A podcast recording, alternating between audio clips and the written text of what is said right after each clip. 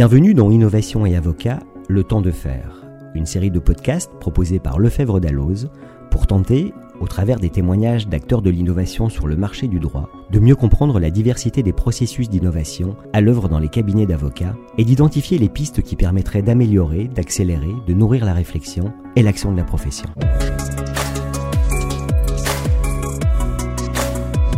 Jusqu'à maintenant, les écoles de formation des avocats permettaient de former à un métier, puis, au gré des expériences, d'apprendre à améliorer les gestes transmis par le maître, comme un compagnonnage. Aujourd'hui, les attentes du marché et la pratique des métiers du droit ont changé. Pour répondre à ces demandes de nouveaux profils d'avocats, les formations initiales, comme continues, pourraient davantage encore évoluer.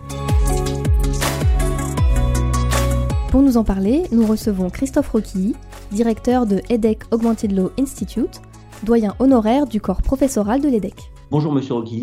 Bonjour Laurent. Je vais commencer par vous demander de vous présenter brièvement, s'il vous plaît. Je m'appelle Christophe Roquilly, je suis professeur de droit à l'EDEC. J'y dirige aussi l'EDEC Augmented Law Institute. J'ai exercé à l'EDEC hein, au fil des années parce que j'y suis maintenant depuis un peu plus de 30 ans. C'est quand même une période assez longue d'exercice dans la même maison. Donc au fil du temps, j'y ai exercé différentes fonctions. J'ai été directeur des programmes master, j'ai été doyen du camp professoral, puis j'ai euh, fini mon deuxième mandat à la fin de l'année 2020. Donc maintenant, je suis doyen honoraire du camp professoral, ce qui me permet de me consacrer totalement au développement de notre dans notre bel institut. Quelles sont selon vous les compétences d'innovation qu'attendent les avocats demain?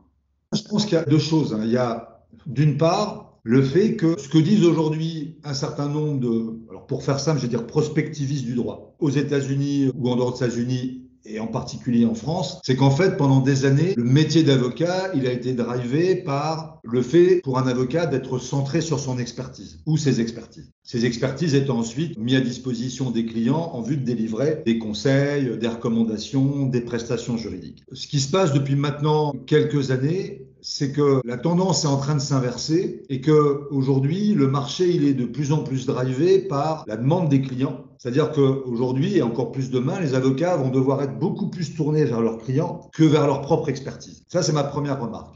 La deuxième remarque, c'est que les clients peuvent attendre de leurs conseils, comme ils peuvent attendre d'ailleurs des conseils internes, ça on pourra peut-être en, en, parler, mais en tout cas de leurs conseils externes, qu'ils leur proposent, première chose, des solutions innovantes parce que le client en a besoin par rapport à ses projets, par rapport à ses actions, par rapport à son business, par rapport à sa stratégie, et où leur demande des euh, solutions, des recommandations, un accompagnement, parce qu'ils sont eux-mêmes dans un process d'innovation. Et donc, à partir du moment où le client est dans un process d'innovation, il faut que son conseil externe, bon là en l'occurrence on parle des avocats, puisse totalement comprendre qu'on est dans un contexte d'innovation, s'inscrire dans le contexte d'innovation et accompagne le client, l'entreprise dans ce, ce process ou dans ce projet d'innovation.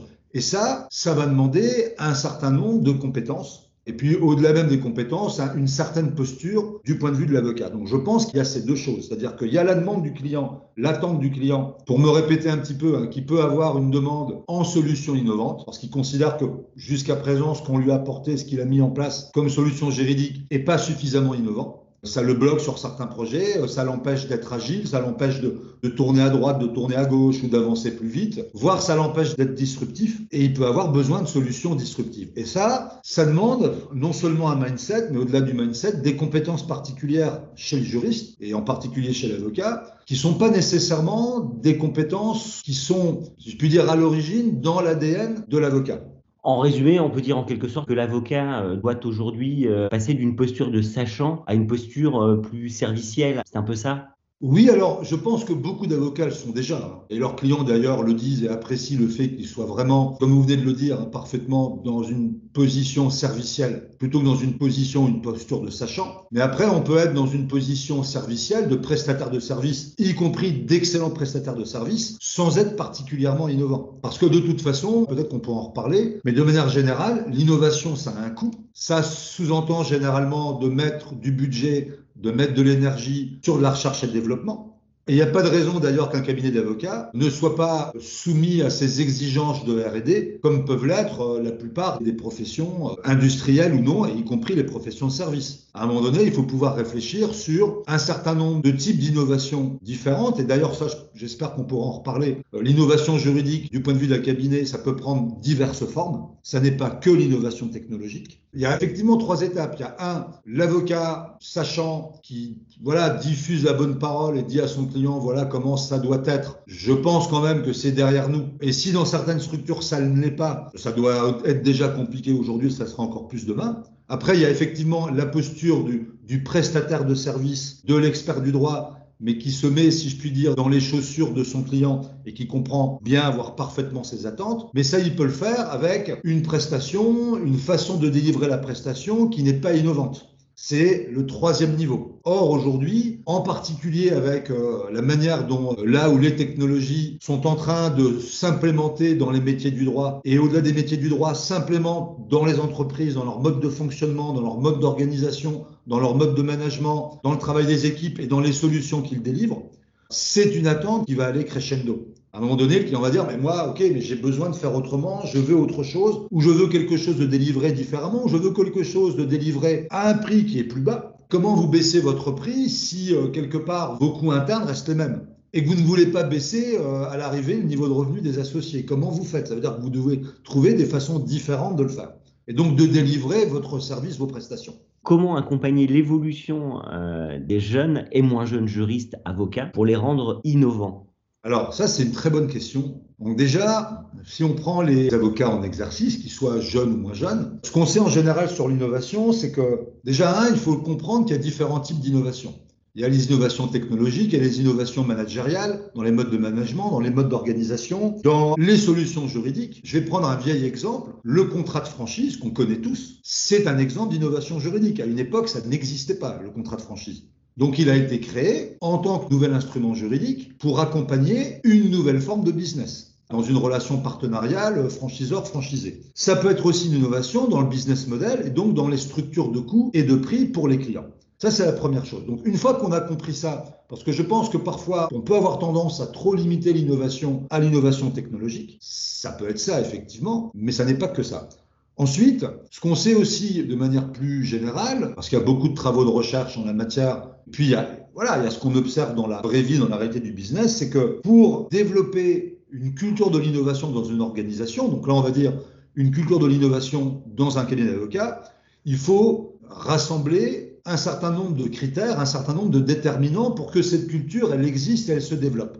Un, il faut créer un climat, un environnement propice à l'innovation. Et c'est d'autant plus difficile, je pense, originellement dans un cabinet d'avocats, que l'ADN d'un juriste et d'un avocat, ça n'est pas d'être innovant parce que ça n'est pas de prendre des risques. On n'a pas été formé à prendre des risques. Et un avocat dira, mais moi, je ne suis pas payé à prendre des risques. C'est mon client qui va en prendre en fonction des recommandations que je vais lui faire. Oui, sauf que là encore, dans la façon de délivrer la prestation juridique, dans la façon de faire travailler ses équipes, dans la façon de concevoir même les solutions juridiques, si on veut innover, il faut être apte à prendre des risques et il faut l'accepter. Donc il faut créer un environnement qui favorise ça, qui ne tétanise pas les avocats, qui accepte l'erreur, parce que la prise de risque et l'innovation, c'est accepter l'erreur et ne pas juger uniquement sur le fait qu'une erreur a été commise. Donc si c'est erreur commise sanction, il ne peut pas y avoir de culture de l'innovation, c'est pas possible. Alors après bien sûr, il ne faut pas que l'erreur quand on l'accepte, elle conduise dans le mur, elle fasse perdre une fortune,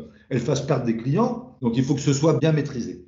Ensuite, dans les autres conditions à mettre en place, il y a les valeurs. Est-ce que ces valeurs, elles favorisent l'innovation? Il y a les ressources. Est-ce qu'on met des ressources à disposition? Il y a les compétences. Est-ce qu'on a développé dans les équipes des compétences, notamment de créativité, qui vont favoriser justement la création d'une culture de l'innovation Et puis, il y a les process. Donc, une fois qu'on a mis ensemble, qu'on arrive à orchestrer l'ensemble de ces conditions, on peut créer une culture de l'innovation.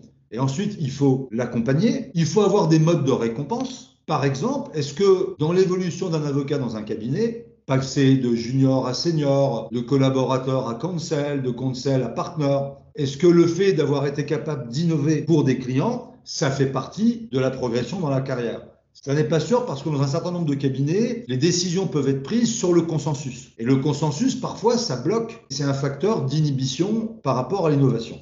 Alors après, c'est sûr que plus on arrive dans la formation des étudiants à mettre en place ces mêmes ingrédients pour qu'ils arrivent, eux, avec déjà, si vous me permettez l'anglicisme, avec un mindset d'innovateur, qui n'est pas, là encore, j'insiste là-dessus, hein, le mindset normalement du juriste, c'est mieux. Le problème qui peut se poser, c'est si jamais on a développé ce mindset chez des étudiants et qu'ils arrivent dans des structures où ce mindset, il n'est pas du tout demandé, pas du tout favorisé, voire il est freiné.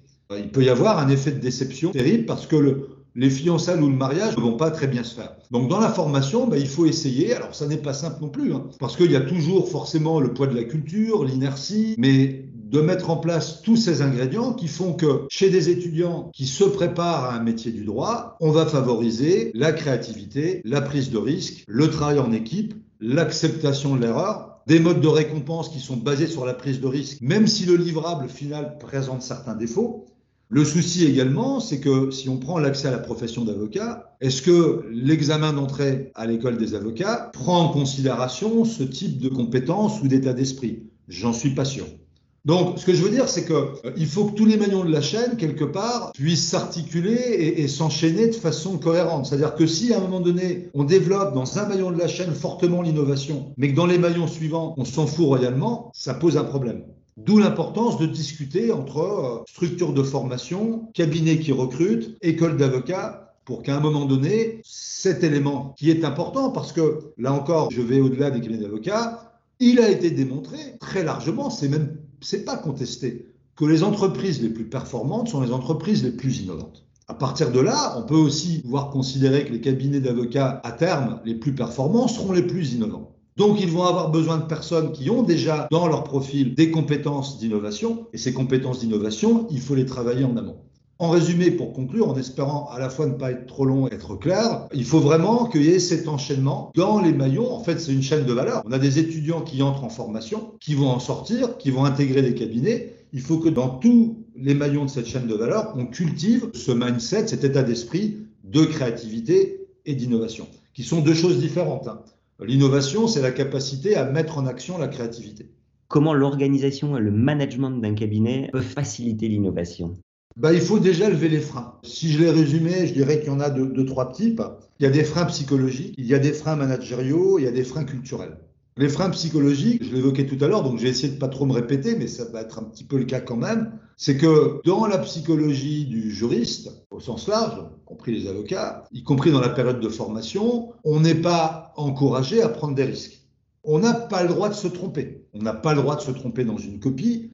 On n'a pas le droit de se tromper dans une recommandation. Mais là encore, comme je disais tout à l'heure, l'innovation, ça n'est pas que dans le contenu de la recommandation qu'on fait. Ça va être dans la manière dont on l'a fait, la manière dont on a travaillé pour faire cette recommandation, a fortiori si on travaille en équipe.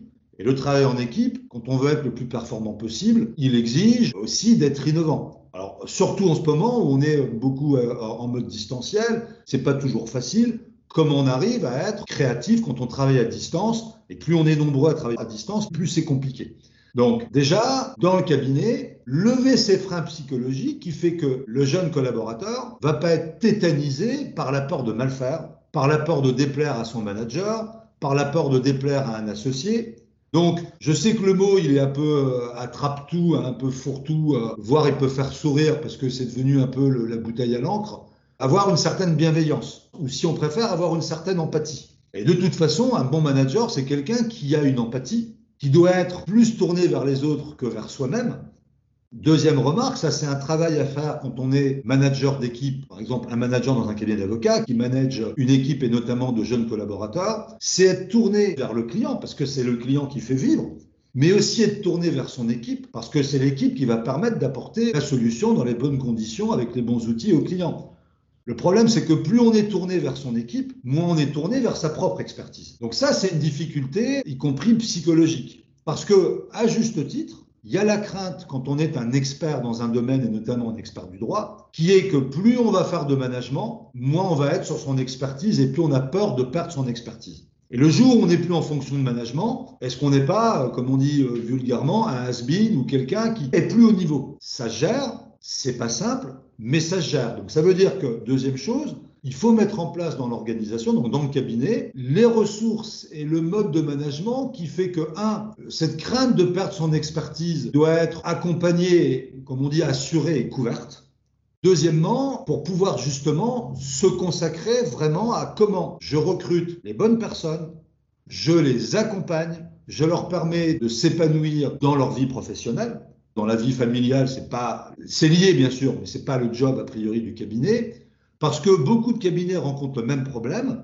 Comment est-ce qu'on accompagne les meilleurs talents, du point de vue du cabinet en tout cas, vers le statut d'associé?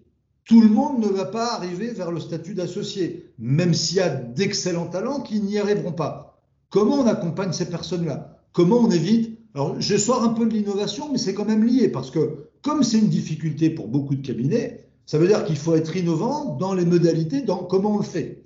Pour que le moment venu, si certains talents quittent le cabinet parce qu'ils se rendent compte qu'ils n'arriveront pas au statut d'associé et elles aimeraient arriver à ce statut, comment on fait pour bien les accompagner pour que le jour où ils quittent le cabinet, ils continuent à être des ambassadeurs du cabinet? C'est de la marque employeur en réalité.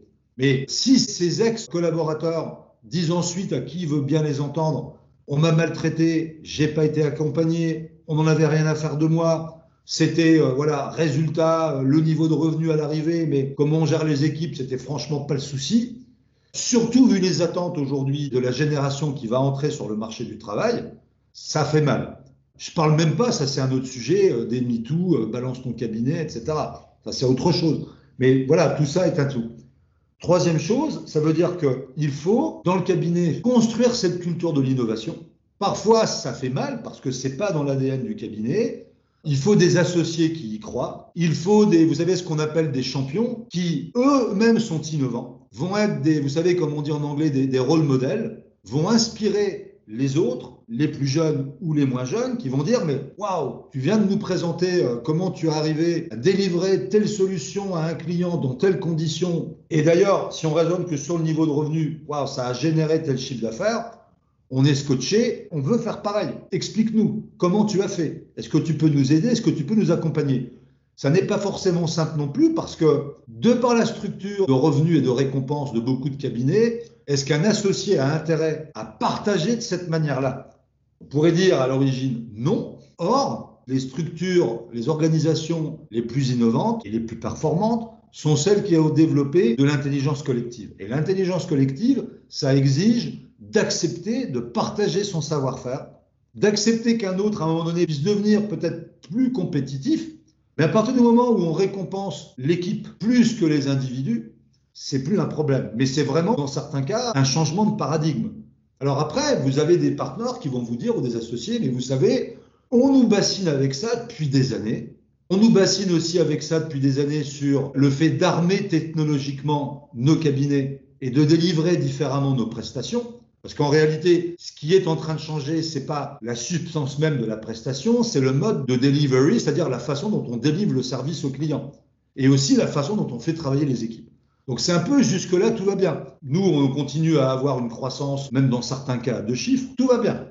Mais le problème, c'est que le jour où ça va mal, c'est peut-être trop tard. Surtout que arrivent sur le marché de nouveaux entrants y compris des cabinets qui sont beaucoup plus agiles. On sait qu'en général, ce pas les structures les plus grosses qui sont les plus agiles. Des cabinets qui sont plus agiles, qui peuvent travailler d'ailleurs, qui peuvent chasser en meute, comme on dit, et à plusieurs agiles, couvrir des offres, en fait, euh, qui sont des offres globales. Et eux arrivent avec, vous savez, c'est un peu comme ces cabinets en réseau. Ils se mettent en réseau en fonction d'un dossier, ils délivrent la prestation, et puis ensuite, ils se séparent, si je puis dire. Voilà, donc il y a un nouveau business model qui arrive. Je pense que ce discours ou cette posture consistant à se dire, je reprends l'expression, à jusqu'ici tout va bien, oui, mais si demain ça ne va plus bien, est-ce que vous êtes préparé à ça? Il se passe quoi si vous perdez 50% euh, de vos talents?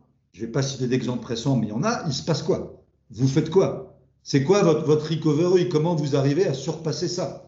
Vous savez, c'est un peu l'expression too big to fail, on est trop gros pour échouer, pour se planter. Et il y a des exemples de gros qui se sont fracassés à un moment donné sur le mur de l'inertie ou le mur de la bureaucratie ou le mur du pourquoi innover, à quoi ça sert, on est toujours aussi performant.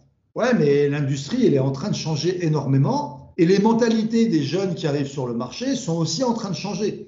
Quand on discute avec des étudiants, leurs attentes, elles sont pas les mêmes que, je parle même pas de ma génération, mais y compris de la génération intermédiaire. Globalement, elles sont plus les mêmes. Donc la marque employeur, c'est aussi travailler là-dessus, se dire, mais par définition, un mariage entre un recruté et un recruteur, c'est trouver le point de rencontre entre la culture d'une organisation, ce qu'elle fait, etc., et la culture des personnes qu'on recrute. À un moment donné, si on essaie de faire rentrer dans un moule culturel des personnes qui ont une culture radicalement différente, ça peut pas le faire.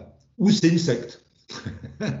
voilà. C'est très intéressant. J'aurais aimé réagir sur la prise de risque à tous les étages, mais vous avez très très bien développé tout ça et on voit très bien comment les choses se maillent entre manager et manager et à quel point quand même il y a encore beaucoup de travail pour parvenir à un contexte qui permette à l'innovation de prospérer au sein des cabinets d'avocats. Hein. C'est vrai qu'après, la culture de l'innovation, quand on part de loin, faut accepter d'être sur du temps long, mais essayer en même temps, c'est la stratégie du en même temps, d'avoir des livrables rapides faciles, qui donnent confiance et qui permettent de se dire, bah, tiens, ça on a réussi à le faire.